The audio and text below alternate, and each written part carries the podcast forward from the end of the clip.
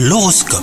Vous écoutez votre horoscope les lions Vous avez du mal à communiquer aujourd'hui pour éviter les conflits, évitez de réagir à chaud surtout. Ce soir, passez du temps privilégié avec votre moitié, vous en aurez besoin tous les deux. Si vous êtes célibataire, c'est le moment de sortir euh, pour vous aérer l'esprit. Cela vous fera le plus grand bien après une journée riche en émotions. Au travail, l'ambiance risque également d'être orageuse, mais vous ferez tout votre possible hein, pour rester concentré et vous parviendrez euh, tant bien que mal à atteindre vos objectifs du jour.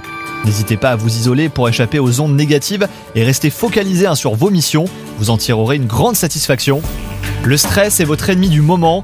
Lorsque vous vous sentez submergé, concentrez-vous surtout sur votre respiration. Lors de vos temps de pause, prenez le temps de souffler vraiment. Un peu d'exercice vous ferait le plus grand bien d'ailleurs. Bonne journée à vous